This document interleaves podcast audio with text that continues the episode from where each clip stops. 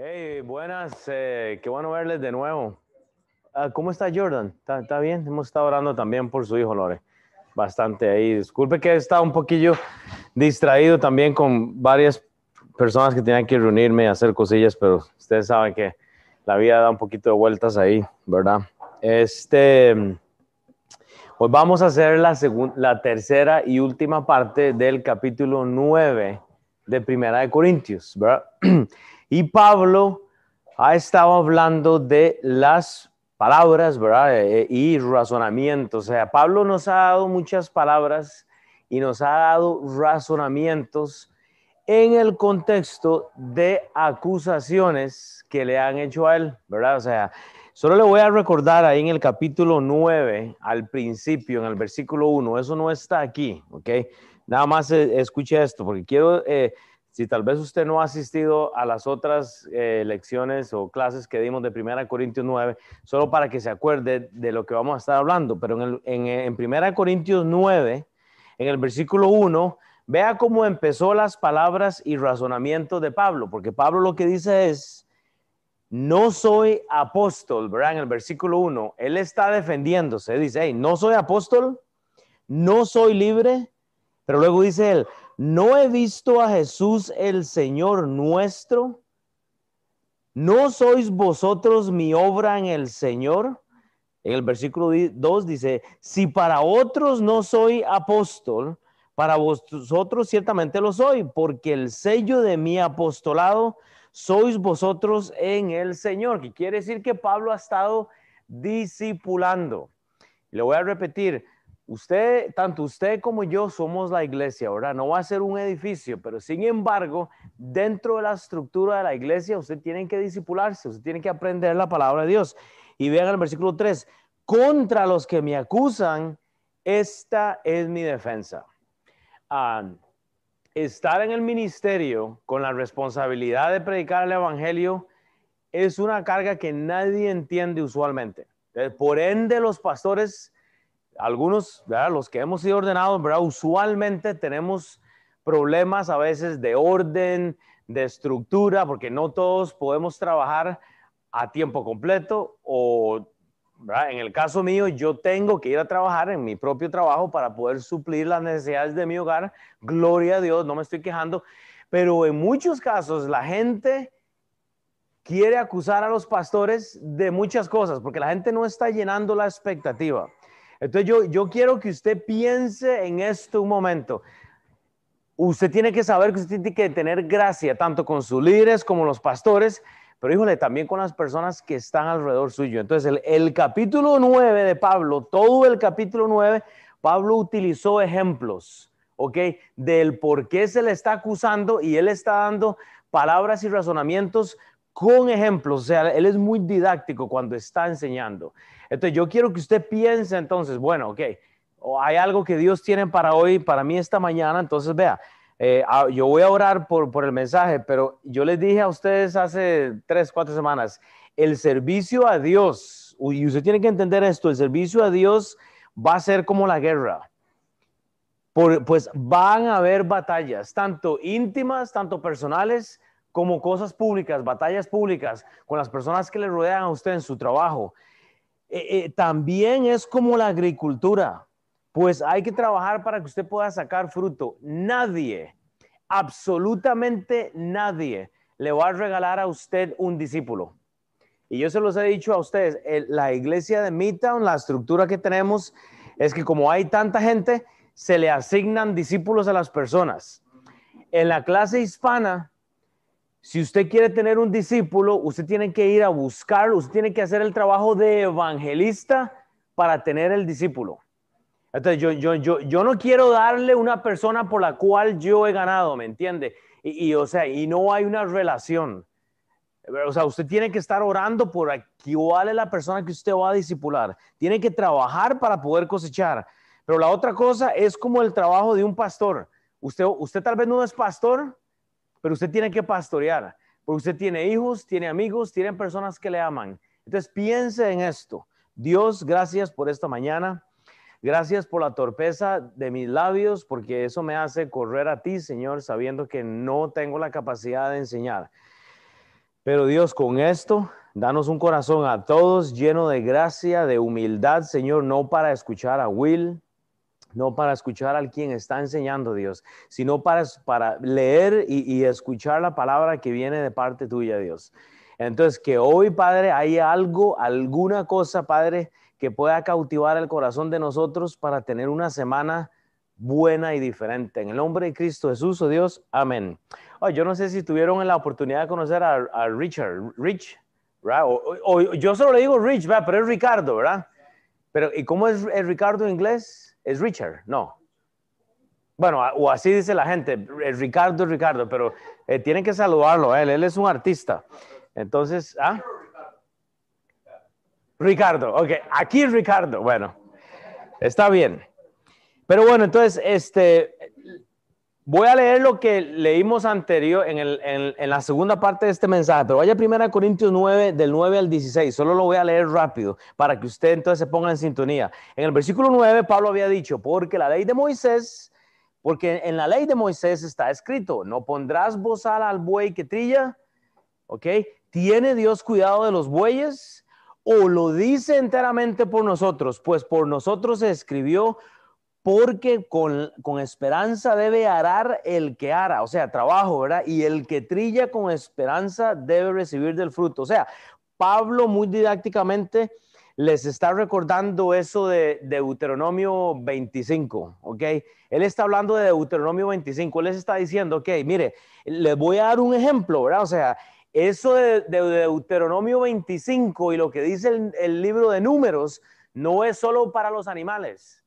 Era un principio dado por la ley de, Moisés, pero aplica para el ser humano. O sea, hey, si usted, si usted está trillando, o sea, usted va a recibir. O sea, Dios tiene el cuidado. El que trabaja tiene derecho a recibir. O sea, usted no trabaja gratis. Pero vemos en el 11 el ejemplo de la cosecha. Ustedes se acuerdan que yo les dije, la iglesia corintiana o de los corintios les gustaba el, eh, las, las, ah, la fiestita.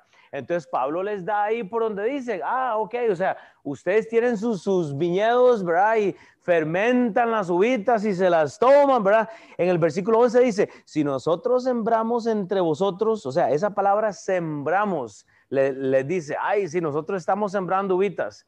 Y por eso mi esposa venía el otro día tambaleándose, ahora sí Pablo nos está, ¿verdad? O sea, les da por donde huele.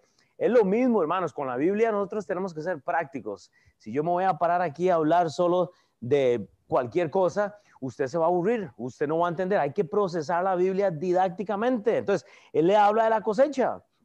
Es gran cosa si cegaremos de vosotros lo material. Luego en el versículo 12, eh, eh, recordamos todo el contexto, pero vemos en el 12 cómo Pablo cambia el ejemplo ahora a lo civil, porque él les da una, una clave ahí, dice en el versículo este, 12, si, otros participan de este derecho sobre vosotros, hablando de las cosas de, eh, gubernamentales, de las cosas civiles, ¿cuánto más nosotros en la parte espiritual, verdad? Por, por no hemos usado este derecho de apóstol, ¿verdad? Sino que lo soportamos todo por no poner ningún obstáculo al evangelio de Cristo. Entonces, Pablo ahora le mete ahí un poco civil. Si hay gente ganando dinero del gobierno, haciendo cosas, ¿cómo usted se va eh, eh, molestar conmigo porque la iglesia me da una ofrenda, porque el pastor tiene un salario. Repito, en nuestra iglesia solo hay tres pastores a tiempo completo, dos que los mantiene la iglesia y un pastor que, que es apoyado por el Instituto Bíblico. El resto todos trabajamos, absolutamente todos trabajamos y gloria a Dios, es un privilegio. Eh, yo lo mencioné, el pastor misionero eh, Gene Mel, usted puede levantar su mano, él ha sido misionero toda la vida, él estuvo soportado por muchas iglesias, ahora él tiene su trabajo, está haciendo tiendas como lo hace Pablo, no hay malo, más sería bueno que él tuviera un sostén de la iglesia. Pero tristemente, ¿verdad? O sea, no voy a meterme ahí, pero yo siento que la iglesia no quiere apoyar el ministerio del pastor mas sin embargo les gusta siempre estar hablando, ¿verdad? Criticando que se ponen, que se compran, que hacen, ¿verdad? En el versículo 13, Pablo dice, ¿no sabéis que los que trabajan en las cosas sagradas comen del templo y que los que sirven al altar del altar participan? Entonces, muy interesante. Pablo les habla de, este, de, de lo que ellos habían estado literalmente juzgando, lo que ellos comían. Yo les dije que ellos estaban eh, haciendo cosas en el altar. Ellos sacrificaban sus, comidas, las, las, las, ponían en rito a, lo que sea y luego las, las comían. Gente tenía problemas porque la gente estaba utilizando esto para bien propio, ¿verdad? O sea, y luego dice en el, en el 14, así mismo ordenó el Señor a los que anuncian el Evangelio que vivan del Evangelio. Yo les estoy hablando, hermanos, es muy triste ver cuando la gente habla de predicar el Evangelio y no lo hace. Cuando alguien le está motivando a usted a, hacer algo y no lo hace, usted se queda, ¿verdad? Mucha de la teología bíblica habla que el pastor tiene que ganar dinero por, por, este versículo, porque dice, así ordenó el Señor a los que anuncian el Evangelio que vivan del Evangelio. Por eso tenemos tantos pastores nefastos haciéndose millonarios por el Evangelio de las buenas, de la, ¿cómo le dicen? De la prosperidad o de las buenas nuevas, ¿verdad? O sea, en fin, en el versículo 15, pero yo de nada en esto me he aprovechado, ni tampoco he escrito esto para que se haga así conmigo, porque prefiero morir antes que nadie obedezca esta mi gloria. Pues si anuncio el Evangelio no tengo por qué gloriarme, porque es impuesta necesidad y dice, ay de mí si no anunciar el Evangelio. Entonces, Pablo mete ahí una, o sea, todo, todo el asunto y lo está poniendo en contexto. Y me gusta eso de Hechos 13, vea, eh, Hechos 18 solo para que usted acuerde por qué debemos de trabajar. O sea, Pablo había puesto el ejemplo del trabajo, tanto como el del Evangelio. En Hechos 18, 3 dice la Biblia, después de estas cosas, Pablo salió de Atenas y fue a Corinto y halló un judío llamado Aquila, natural de Ponto, recién venido de Italia con Priscila su mujer, por cuanto Claudio había eh, mandado que todos los judíos saliesen de Roma, fue a ellos, pero aquí está la clave, y como era del mismo oficio, se quedó con ellos y Pablo, oiga, trabajaba junto con ellos, pues el oficio de ellos era hacer tiendas. Hermanos, yo como pastor no estoy esperando absolutamente que la iglesia me dé un 5. Vamos a predicar el evangelio y vamos a hacer el ministerio porque hay que hacerlo, porque Kansas City necesita ministerios en español. necesitamos que la gente que no tiene el privilegio de hablar inglés tenga un lugar en donde puede reunirse en español y ser discipulados. Pero me entiende, o sea, ahora hay que trabajar. Yo dar a lo que fuera para estar a tiempo completo. Pero por otro lado digo, bueno, no dependo de nadie, dependo de Dios. O sea, este, estaba hablando con esos Joel esta semana. Ahora sí, vea, para entrar en materia nueva, hoy el mensaje es medio corto, pero no importa. Primera Corintios 9, 19. Si usted estuvo tomando notas, usted apuntar aquí. Pablo va a dar ahora un ejemplo cultural. O sea, a nosotros nos gusta mucho la cultura. Vea lo que dice Primera Corintios 9, 19. El ejemplo cultural nos recuerda al pasado, porque vea lo que dice la Biblia. Por lo cual, o sea, todo esto que yo le acabo de decir nos tiene que recordar a nosotros la parte cultural. Pablo dice, siendo libre de todos, ok, siendo libre de todos. Entonces, el ejemplo cultural tiene que recordarnos el pasado, hermanos. Todos tenemos una cultura diferente. Todos tenemos tradiciones diferentes y tenemos que respetar eso. Yo no puedo esperar que la gente alabe a Dios de la misma forma. Yo me acuerdo haber estado con hermanos de, de República Dominicana en una iglesia y cuando es la alabanza, hermanos, viene la salsa y es ese sabor. Eh, o merengue, yo, yo no sé cuál era. Y los hermanos, pero oiga, era un sabor y, usted veía. Y, entonces, pero si llega el bautista. Y o sea, y, o sea, tienen que, entonces, ¿me entiende? Y si usted ve a un joven ya con una gorra, con, con así como está Chris, entonces siempre hay algo cultural. Si no es en la sociedad, hay en los países. Entonces, por lo cual, recuerden todo lo que Pablo ha venido enseñando contextualmente, hermanos, hay libertad en Cristo. Pero Pablo dice, siendo libre de todos, entonces el ejemplo cultural nos recuerda que usted tiene el derecho de hacer lo que le da la gana. Ni un amén, ahora sí, ahí los dejé como en frío. Sí, correcto. Usted tiene derecho a hacer lo que usted le da la gana. ¿Sabe por qué? Porque usted va a tener que darle cuentas a Dios. Mas, sin embargo, usted no puede hacer lo que usted le da la gana. Pero, sin embargo, usted puede hacer lo que le da la gana. O sea, ya me entiende, es un juego de palabras. Yo no le aconsejo que haga lo que le da la gana. Pero usted puede hacer lo que usted puede hacer lo que le da la gana, porque usted va a tener, basado en Hebreos 9, usted va a tener que darle cuentas a Dios. Usted va a tener que darle cuentas a Dios de lo que usted hace. Me he hecho siervo de todos para ganar a mayor número. O sea, el ejemplo cultural no solo nos da el pasado, no solo nos, recuerda el derecho de que ya somos libres. Tenemos una libertad en Cristo para hacer lo que nos da la gana, que glorifique a Dios. No para hacer lo que nos da la gana, que, que traiga la ira y la condenación a nosotros, sino que nos recuerda que hay una responsabilidad y es ganar al mayor número. Yo, si me he visto como entró Ricardo hoy, ¿verdad? Que él es artista y tiene eso, yo caigo mal, es seguro. Ah, este viejo de 43 años jugando de jovencito eh, artista. Ah, es que si yo me, la gorrita amarilla con el tucán y, la, y las pantaletas, el pastor, se, ¿me entiendes? Siempre va a haber algo.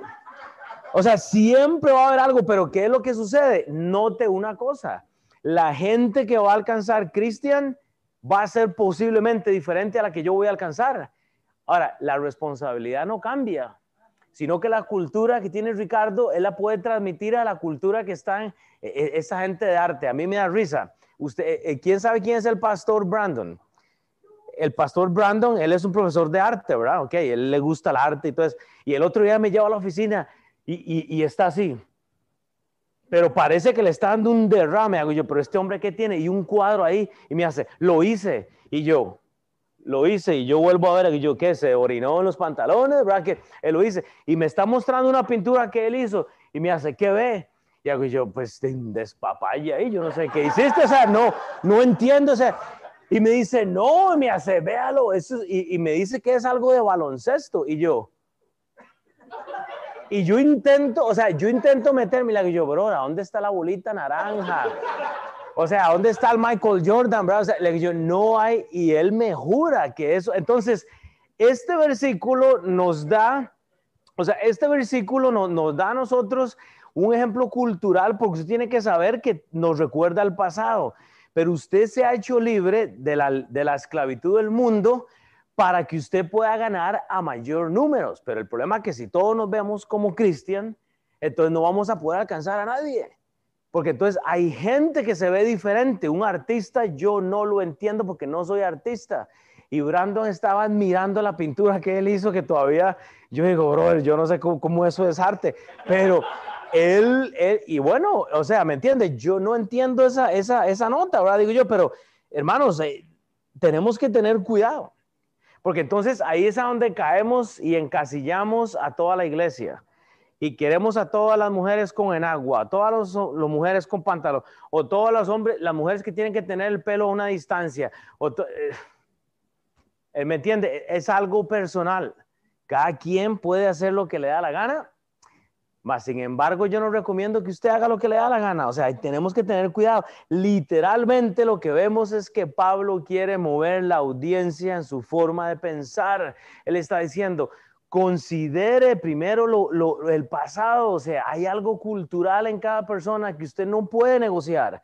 Pablo dice, no me importa si le molesta, eh, o sea, si, le molesta el apoyar el ministerio, pero usted tiene que dar, o sea, eh, no me apoya a mí, porque recuerdo, todo este contexto es porque la gente no quiere que Pablo reciba un salario.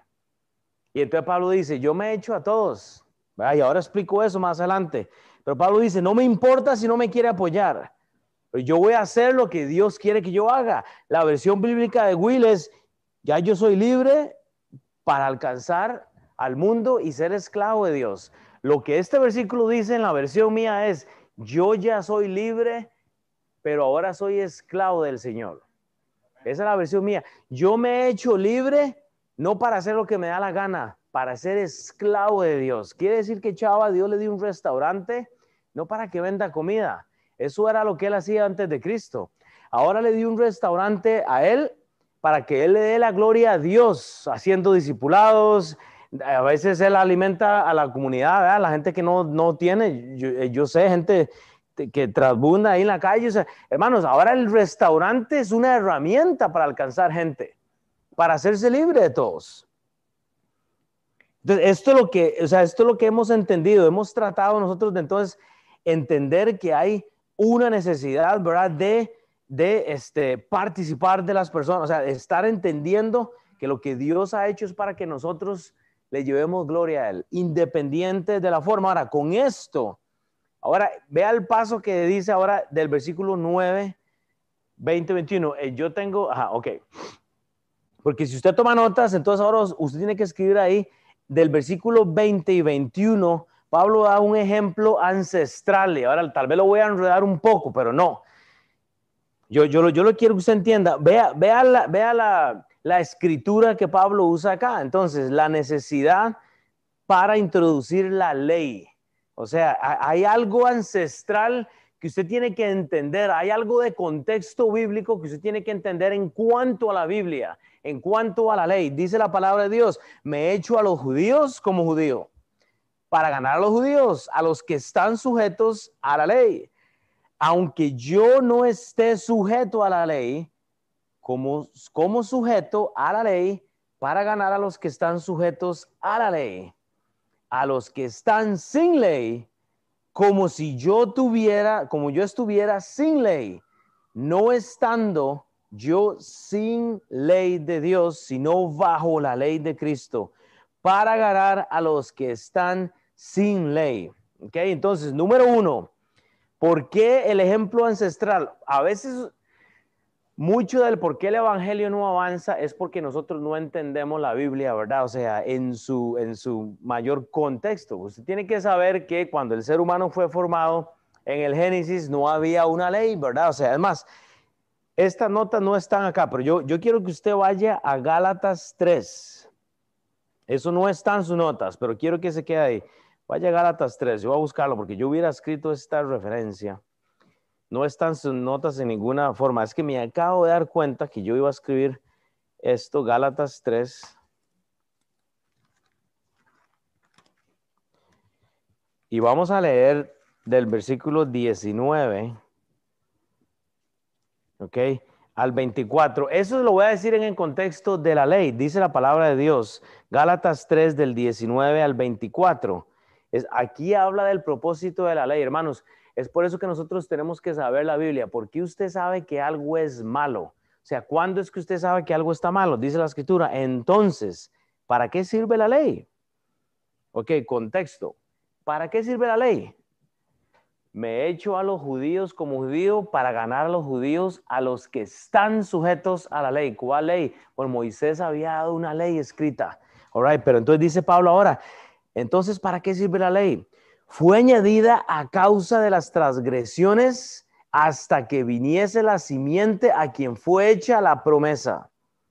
Y fue ordenada por medio de ángeles en mano de un mediador. Y el mediador no lo es de uno solo, pero Dios es uno. Dice, pues la ley en el versículo 21, luego la ley es contraria a las promesas de Dios Dice Pablo, eh, dice Pablo en pregunta, y él dice, en ninguna manera, porque si la ley dada pudiera vivificar la justicia, fuera verdaderamente por la ley. Mas la escritura lo encerró todo bajo pecado, para que la promesa que es por la fe en Jesucristo fuese dada a los creyentes. ¿Cuál es la promesa que tenemos? Que por Cristo usted no ocupa más la ley. O sea, ¿Qué es lo que hace la ley? ¿Qué es lo que hace este libro?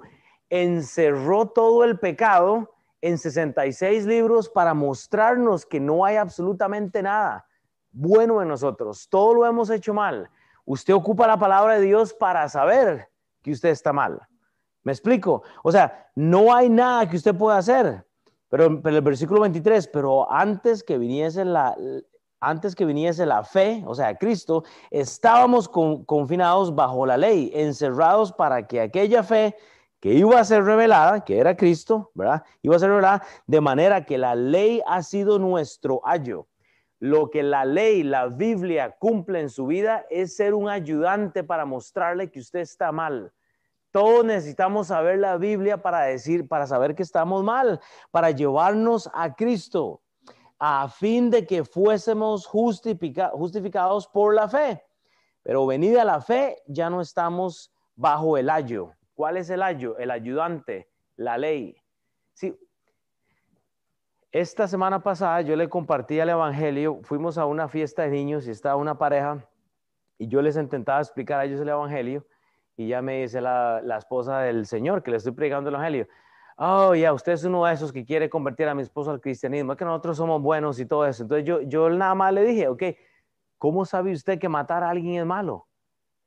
Y se queda, bueno, porque uno lo sabe, la que yo, sí, sí, pero ¿quién le enseñó eso? Ah, bueno, mis padres, la que yo, bueno, ¿quién enseñó a sus padres? Pues los abuelos, y la que yo, y a sus abuelos, y, y hasta que llegamos a toda la descendencia ancestral, ¿verdad? Y hace, pues, ¿de dónde viene el huevo? ¿Verdad? ¿Es el huevo o la gallina? Entonces, ¿me entiende? Hay un. Entonces, el punto de esto es que usted sabe que usted está mal porque hay una ley moral ya escrita en su corazón. Entonces la ley se hizo antes de Adán, pues no había ley, él no, tenía una ley, él tenía un mandato, no coma el árbol. Después de eso, o sea, el pueblo es tan majadero que Dios tiene que escribir la ley, manda Moisés, ya el resto es historia. Vaya Romanos. Hechos Romanos. Romanos 5. Romanos 5. Ve al versículo 1 entonces, justificados pues por la fe tenemos paz para con Dios por medio de nuestro Señor Jesucristo. Sí, pero queremos buscar, yo lo decía la vez pasada, queremos buscar la paz con los aceititos, ¿verdad? Con las, con las, con las terapias ahí de, de, yoga y nos vamos a hacer retiros. O sea, no, no, la paz viene por el Señor Jesucristo, sea cual sea su pecado. O sea, usted es lo que usted ve al versículo 12. Por tanto, como el pecado entró en el mundo por un hombre, Adán, ¿verdad? Y por el pecado la muerte, así la muerte pasó a todos los hombres, por cuanto todos pecaron. Pues antes de la ley, oiga, antes de la ley había pecado en el mundo, pero donde no hay ley, no se inculpa de pecado. No obstante, reinó la muerte desde Adán hasta Moisés, aún los que no pecaron, de tal manera que la transgresión de Adán, el cual es figura, había de venir. Ahora vaya al versículo 18. Eh, Así que, como por la transgresión de uno vino la condenación de todos los hombres, de la misma manera por la justicia de uno vino a todos los hombres la justicia de vida porque así como por la desobediencia de un hombre los muchos fueron constituidos pecadores, así también por la obediencia de uno los muchos serán constituidos justos. Ve al versículo 20 entonces. Pero la ley se introdujo para que el pecado abundase.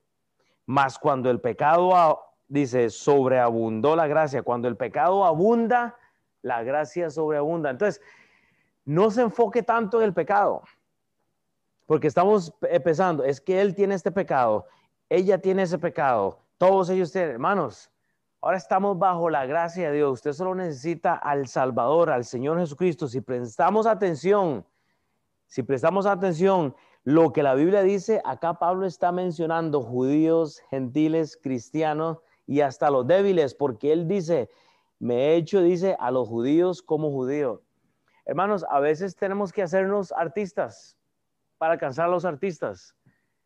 Me he hecho, me he hecho eh, no, no sé, un ingeniero en sistemas. Eh, yo, yo no puedo hablar con la gente que habla Gerardo. Eh, Gerardo ya fue raptado. ¿qué es? Ah, bueno, está ya.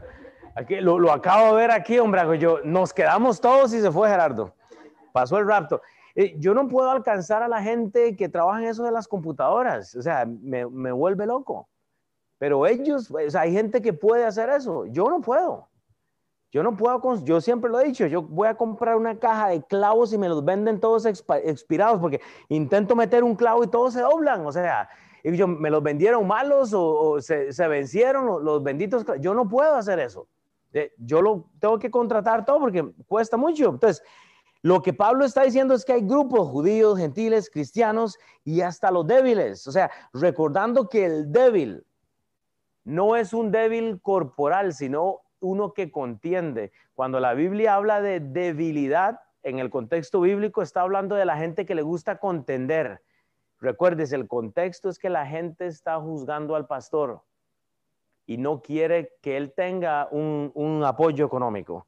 Pablo usa un vocabulario que literalmente está sacando de la mentalidad a esta gente, o sea, los obliga entonces a ser prácticos. Dice, bueno, sí, lo que Pablo está diciendo tiene sentido. El deseo de este hombre era honesto y real. Oh, gracias, hermano.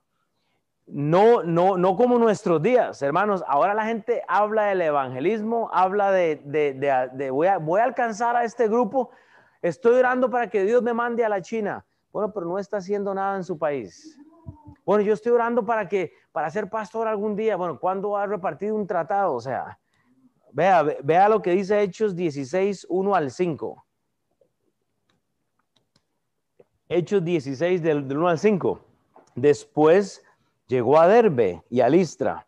He aquí había allí cierto discípulo llamado Timoteo, hijo de una mujer judía, creyente, pero no de padre, pero de padre griego, o sea, un padre que no es cristiano, ese es el padre de Timoteo.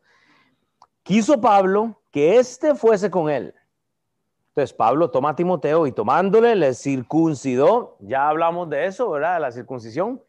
Estoy seguro que todos ya conocemos ese tema, no, no hay que hablar mucho de eso, pero dice, y daban ¿dónde estaba yo? Sí, quiso Pablo que, que fuese con él y tomándole le circuncidó por causa de los judíos. ¿Qué habían en aquellos lugares? Porque todos sabían que su padre era griego. Hago una pausa. ¿Usted entiende lo que está haciendo Pablo?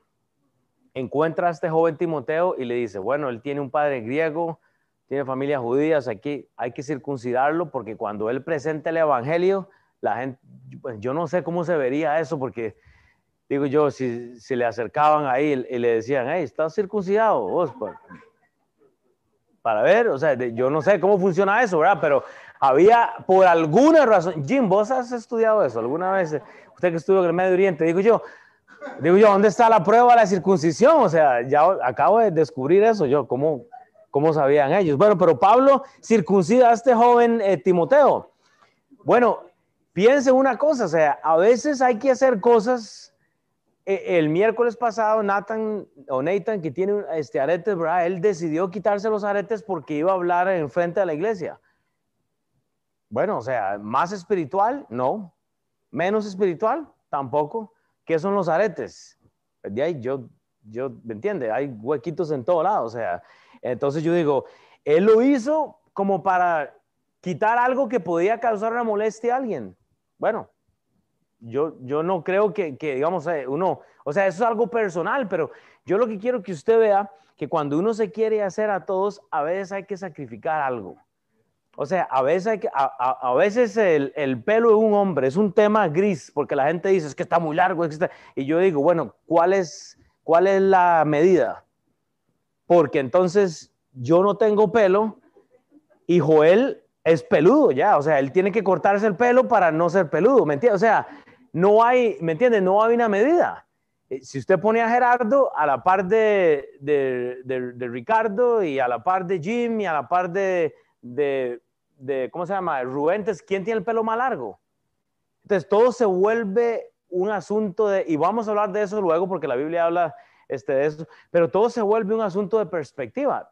Yo, yo, yo, yo lo que le digo a ustedes es esto, mire, a veces usted va a tener que hacer cambios porque le va a beneficiar a alguien. No nota el pelo largo o el pelo corto o el, Dios no está mirando esas cosas. Pasa que eso es lo que uno mira para buscar excusas, ¿verdad? O sea, pero Pablo circuncida a este, a este joven Timoteo por alguna razón. A veces hay que hacer el cambio. Yo me hice tatuajes. Ajá.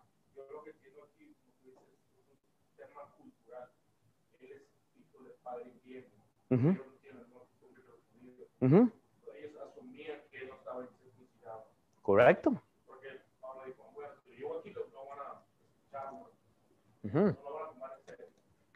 Claro, ya lo que yo estaba diciendo. La pregunta es cómo saben si son circuncidados o no. O no, no puede andar, ¿verdad? Es, es alguna cosa, pero le, le, le, le das al clavo. Había algo del cual me imagino que habían testigos o algo que se había hecho, no sé, pero es interesante, pero luego dice en el versículo 4, y al pasar por las ciudades les entregaban las ordenanzas que habían acordado los apóstoles y los ancianos que estaban en Jerusalén para que las guardasen, así que las iglesias eran confirmadas en la fe y aumentaba el número cada día, o sea, que el sacrificar algo lleva fruto y Dios, ¿verdad? O sea, a veces hay que hacer cambios. Hechos 18, 18 más Pablo, Hechos 18, 18, más Pablo, habiéndose detenido muchos días allí, después se despidió de los hermanos y navegó a Siria con él, Priscila y Aquila, habiéndose rapado la cabeza, oiga, habiéndose rapado la cabeza en Sengrea porque tenía, porque tenía hecho voto. Hermanos, les voy a revelar algo. El, el hombre que no se rape la cabeza está en pecado. No, eso fue lo que hizo Pablo en un tiempo.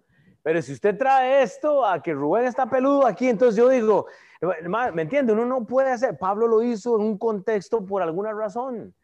A veces hay que ponerse, las mujeres a veces tienen que ponerse un vestido por alguna razón. A veces hay que ponerse un pantalón, a veces hay que, no sé, o sea, no vamos a entrar en ese tema gris. lo que yo quiero apuntar es que cuando Pablo dice, me he hecho a todos, o sea, me he hecho, es porque él dice, hermanos, a veces hay que tomar cambios que sanan y hay que hacer cambios que van a hacer que otro se beneficie. Eso es todo lo que estoy diciendo. Gerardo, ha llegado el momento. No, así se ve guapo el Gerardo. Hilary dice, me chudo, así es que me gusta, Gerardo. Pero me entiende, hay una audiencia. Ahora Pablo se mueve sigilosamente. Ahora dice, hey, ahora sí les voy a hablar a ustedes. El ejemplo de la audiencia. Pablo dice entonces, oiga, el ejemplo de la audiencia nos recuerda lo que tenemos hoy. Pablo dice, me he hecho débil a los débiles. O sea, a la gente que quiere discutir conmigo, le discuto. A usted quiere hablar de, teología, se la digo. A usted quiere hablar de, tonteras, se, se la respondo. Sea, Pablo dice, didácticamente yo le hablo lo que usted quiera. Pero cuando la Biblia dice, me he hecho débil a los débiles, Pablo dice, si usted quiere contender conmigo en palabra, yo le voy a decir de la escuela de la cual yo, yo he salido. Pablo salía a las escrituras. Por eso traía al joven Timoteo, por eso usted ve los discípulos. Pablo sabía lo que estaba hablando, pero lo dice. Eso nos recuerda eh, también que no hay excepción, porque Pablo dice, me he hecho débil a los débiles para ganar a los débiles, ¿ok? A todos me he hecho de todo. Hermanos, no podemos hacer una obsesión. Cuando usted está orando por ir a las misiones, cuando usted está orando por algo, usted va a tener que hacer cambios. Usted no puede ir a Egipto. Eh, Katy, usted está aquí sentada. ¿Cuál fue el cambio más grande que tú hiciste para entrar a Egipto como mujer esposa? ¿Cuál fue un cambio que usted dice, que, usted dice, a todos me hice o me hice de todo. O sea, tuve que hacer esto y no quería. A ver, tíreme uno. ¿Qué, qué, qué, qué, con la ropa? Aún así usted tenía que andar eso también. Todo. O sea, piel, o sea, literalmente de aquí para abajo. Y, ok, ¿le molestaría compartir lo que le hicieron? Que, eh, porque aún con, con todo eso, ¿cuál fue la mala experiencia que usted tuvo en un bus? En un bus, pues, caminando, lo peor fue caminando en la calle, así en la calle, y fue durante el tiempo, la época de Ramadán, y una mujer y hombre mayor nos cerró, ¿cómo se dice? Sticks. Oh, ajá.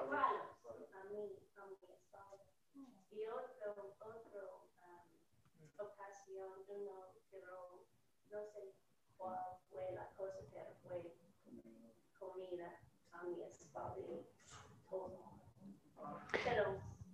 y un bus, ¿verdad? Yo.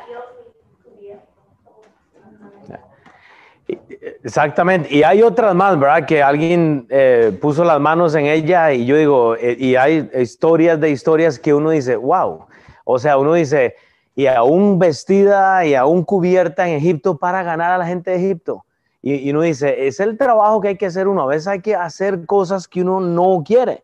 Pero el punto es que el ejemplo de la audiencia que tenemos también nos debe recordar la meta, que es, eh, la, meta es evangelizar.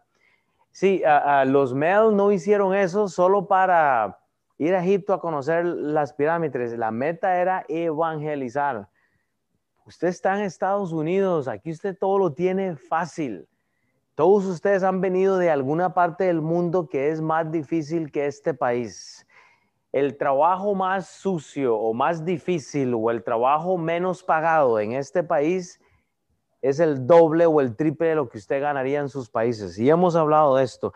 Yo he estado leyendo mucho de toda esta, este, eh, cultura, ¿verdad? y Pablo, oiga, Pablo hasta cambia el léxico, hasta la forma de hablar. Él cambia cuando está hablando a esta iglesia de los Corintios. Hay que hacer cambios en la vida que, que van a sanar a otras personas. A veces es tiempo de que usted se cubra sus piernas. No todo el tiempo usted puede andar a, ¿verdad? O sea, no todo el tiempo usted puede andar en enaguas. No todo el tiempo usted va a poder andar en pantalones. No todo el tiempo usted va a poder tener alguna en su vida. Usted va a tener que hacer cambios. Usted no va a pedir un trabajo de la forma que a usted le da la gana. Hay gente que tiene su estándar para ir a pedir un trabajo. Ah, es que no me dan trabajo en ningún lado. Se subió los pantalones.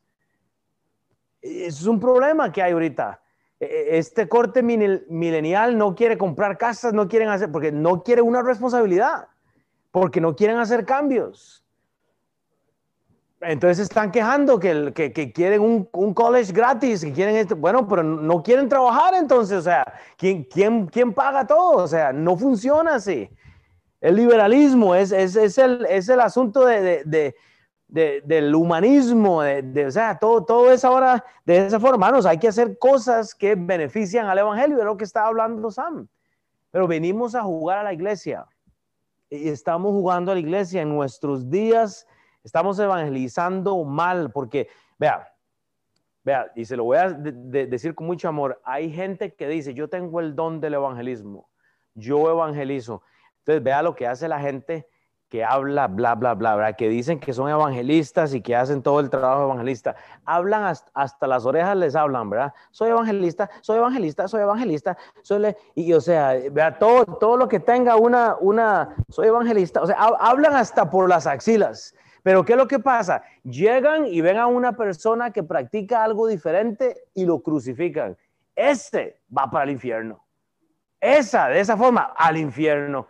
Todo lo que se toman, este grupo de personas van para el infierno. Eso no es el cristianismo del cual yo creo. ¿Me entiende? Ese no es el cristianismo que la Biblia habla. Pero estos evangelistas, ¿verdad? Que tienen la buena doctrina, andan juzgando y juzgando y juzgando las apariencias a las personas, las prácticas. Hermanos, déjenme recordarles, esa es la gente que usted tiene que alcanzar. Porque Cristo no está para alcanzar solo a unos, Él murió por todos.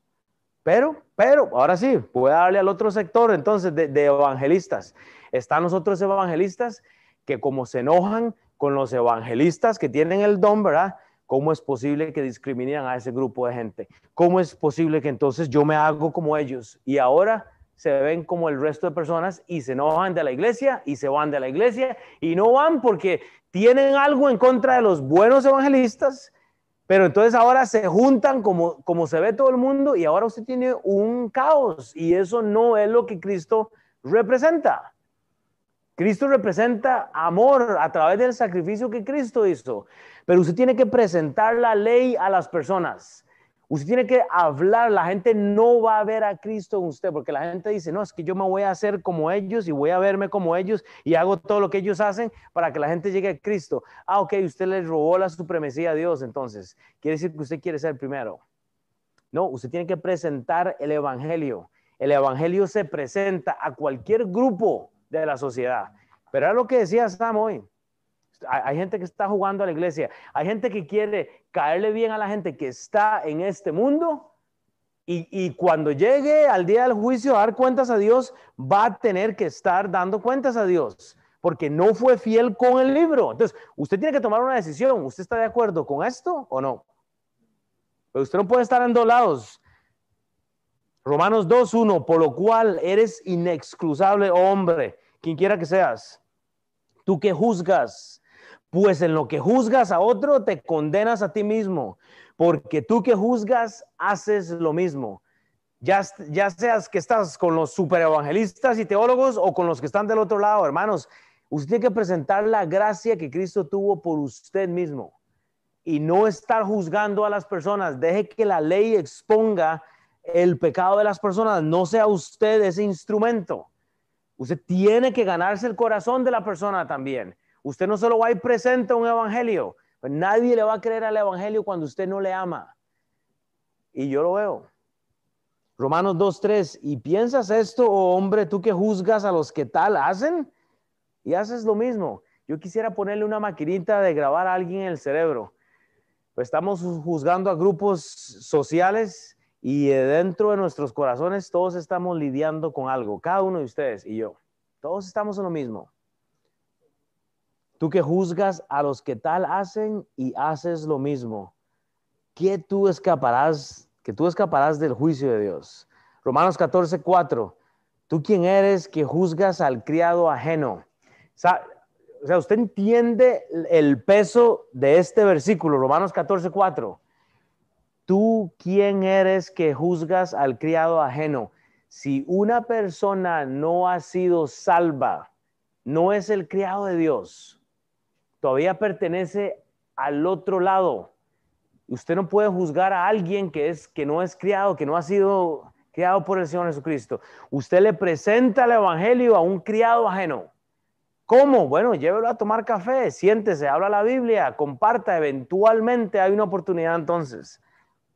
Para su propio Señor está en pie o cae, pero estará firme porque poderoso es el Señor para hacerle estar firme. Romanos 14, 10, pero tú, ¿por qué juzgas a tu hermano? O tú también, ¿por qué menosprecias a tu hermano? Porque todos compareceremos ante el tribunal de Cristo.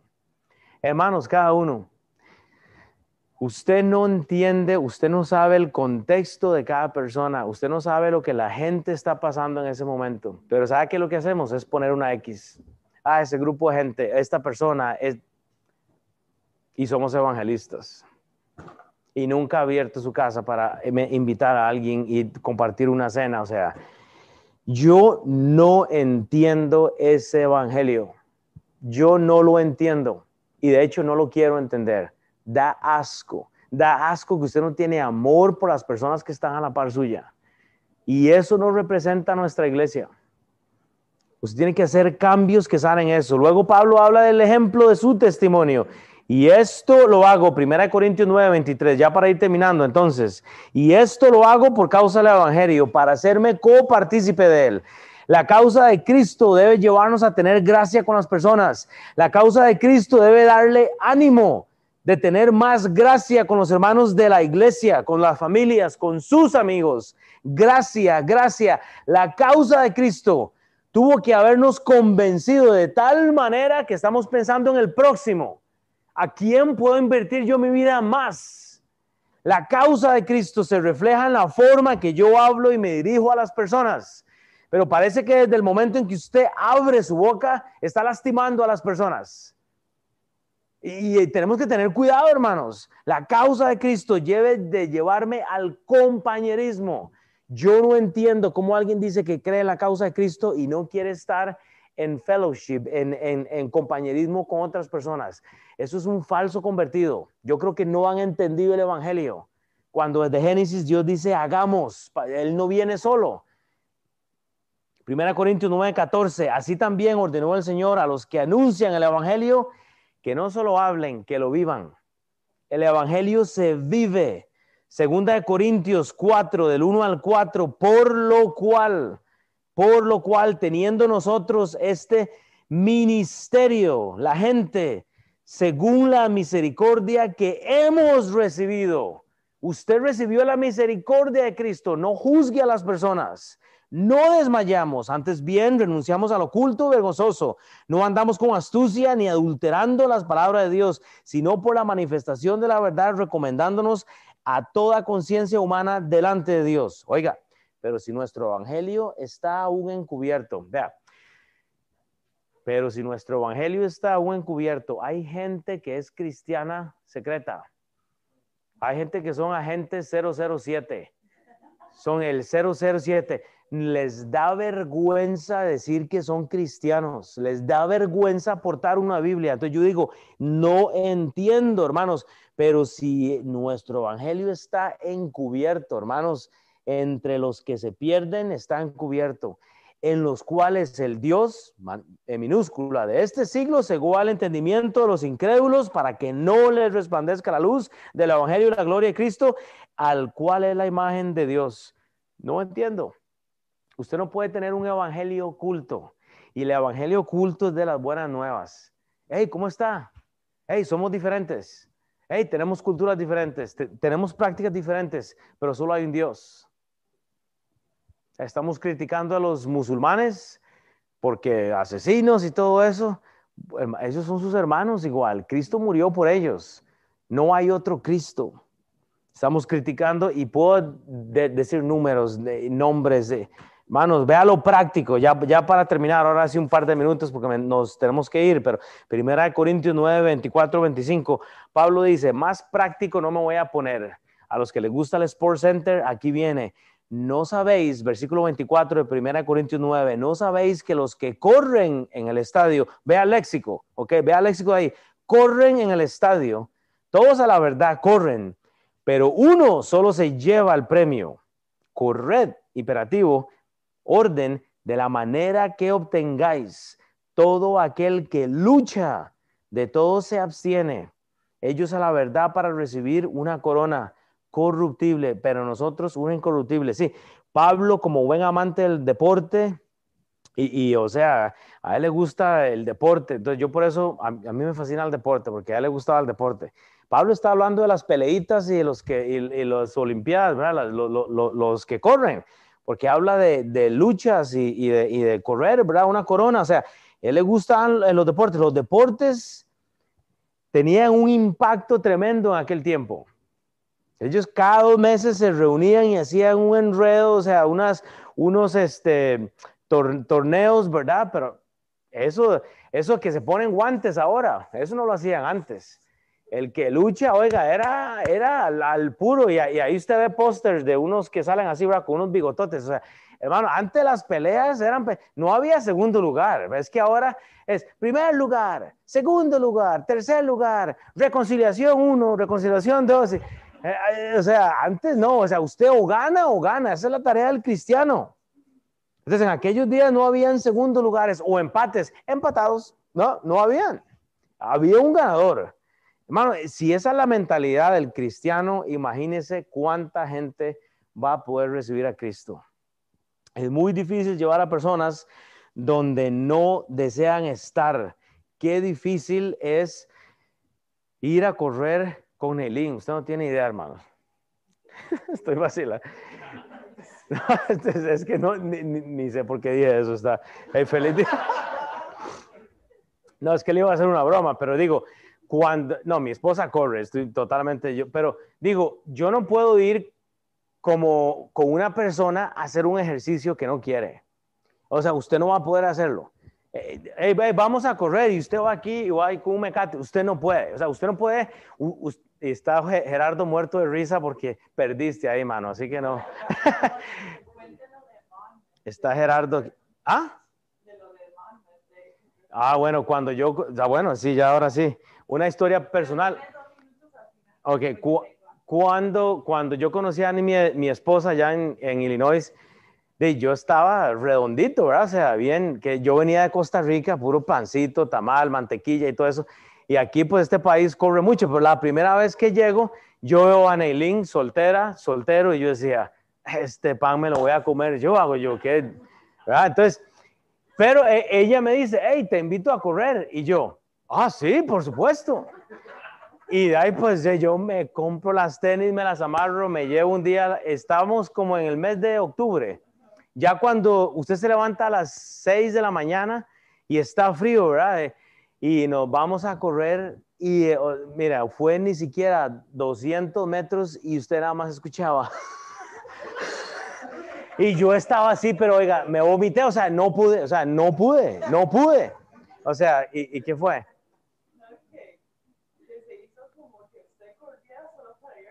Sí, yo me hice. Sí, o sea, yo, yo le dije que, que, que yo podía ir a correr, pero no, aguan, vea, no aguanté, Brand. O sea, yo nunca en mi vida había corrido, yo no corría. Yo aprendí a correr por mi esposa, o sea, honestamente. Gerardo sabe que tiene que ser, eh, el, el- no sé cómo se dice, el, el bar, es que se llama eso en español. Y el, yoga. Porque ya te tengo unas mallas de esas, hombre, pero, o sea, es di- eh, yo no me imagino a Hillary enseñándole a este hombre. O sea, él, no va a hacer eso, pero Hera se pone con sus pesas, ¿me entiendes? O sea, uno tiene que buscar algo. Aquí está Hera.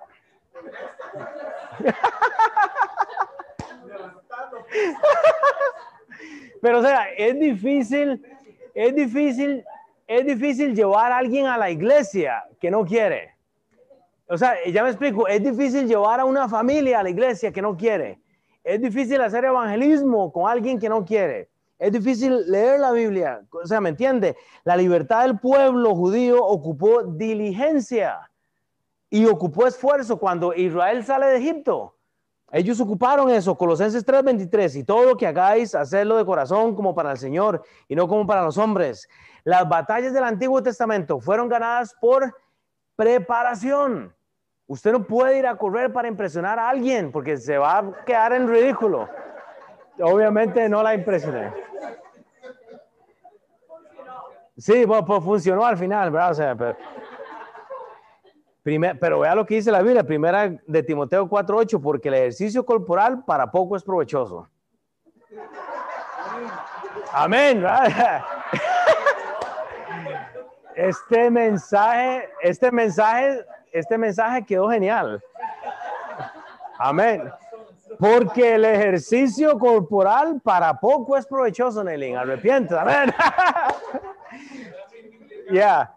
Pero la piedad para todo aprovecha, pues tiene promesa de esta vida presente y la venida futura. La composición de su Biblia requirió diligencia. O sea, la, la Biblia no se puso sola, fue inspirada por Dios, pero hubieron hombres haciendo el trabajo. La composición de su Biblia, hermano, segunda eh, de Timoteo 2.5, y también al que lucha como atleta no es coronado, sino lucha legítimamente. Ahí falta algo. Entonces, el sacrificio de Cristo tomó la obediencia de un hombre para que vos y yo tengamos la, la, salvación. Híjole. Voy a terminar con esto para terminar el capítulo nuevo. Entonces, adelántese. Dele, ok. Pablo termina con el ejemplo de vida. Pablo dice, así que, entonces, este mensaje tiene un contexto. Así que todo lo que yo acabo de decirles se modela. O sea, todo lo que Pablo dijo, él dice, así que todo lo que ya les dije, usted tiene que modelarlo. Yo de esta manera corro, no a la aventura, de esta manera peleo. O sea, el ejemplo de vida tiene un contexto, se modela, no se inventa, porque Pablo dice, no como quien golpea al aire. Usted no puede ir a pelear y darle al aire y decir que ganó. Usted tiene que darle a alguien para que usted gane a su carne. Usted tiene que darle, no como hamburguesas hoy. Ay, usted, ay, ay, usted, péguese. No, ¿me entiende? Porque tiene que golpear ese cuerpo, sino que golpeo mi cuerpo y lo pongo en servidumbre. Así que cuando usted quiere comerse esos eh, quesitos amarillos y, ese pan con mantequilla, evítelo un día. O sea, haga, haga algo que realmente, entonces, usted tiene que vivirlo a diario, sino que golpeo mi cuerpo. Yo no voy a correr cuatro veces a la semana, todo porque me gusta. Yo voy a correr porque la Biblia dice, y este es mi versículo, sino que golpeo mi cuerpo y lo pongo en servidumbre. Hay tiempo que usted puede tomar algo que le guste, un gaseoso, usted dice, ah, no sé, pero usted no solo puede tomar gaseoso, usted tiene que meterle agua, tiene que meterle cafecito, tiene que meterle ejercicio a su vida, tiene que quitar algunas cosas. Y, Pablo termina, no sea que habiendo sido heraldo para otros, yo mismo venga a ser eliminado. Hay cristianos que van a cortar el tiempo en la tierra por la monchita o por el exceso de algo, hasta el ejercicio. termino con segunda Timoteo. Voy a terminar así. Dice la Biblia entonces, pero tú se sobrio en todo, soporta las aflicciones, haz obra del evangelista, cumple tu ministerio. Pablo dice, porque yo ya estoy para ser sacrificado y el tiempo de mi partida está cercano he peleado la buena batalla. ¿Quién puede decir eso? He acabado la carrera, he guardado la fe. Por lo demás, me está guardada la corona de justicia, la cual me dará el Señor juez justo en aquel día. Y no solo a mí, sino también a todos los que aman su venida. Hermanos, las palabras y, y razonamientos se acompañan de ejemplos. Usted no puede vivir una vida que no tiene un ejemplo.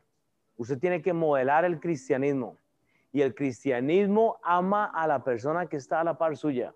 A todos. No todos se van a ver iguales que ustedes. Ame a las personas. Tenga gracia. Padre Dios, gracias por esta mañana. Amén. Ah, no le di tiempo, ¿verdad? hey, levántese y salude a alguien. ¿Ok? Traga a alguien.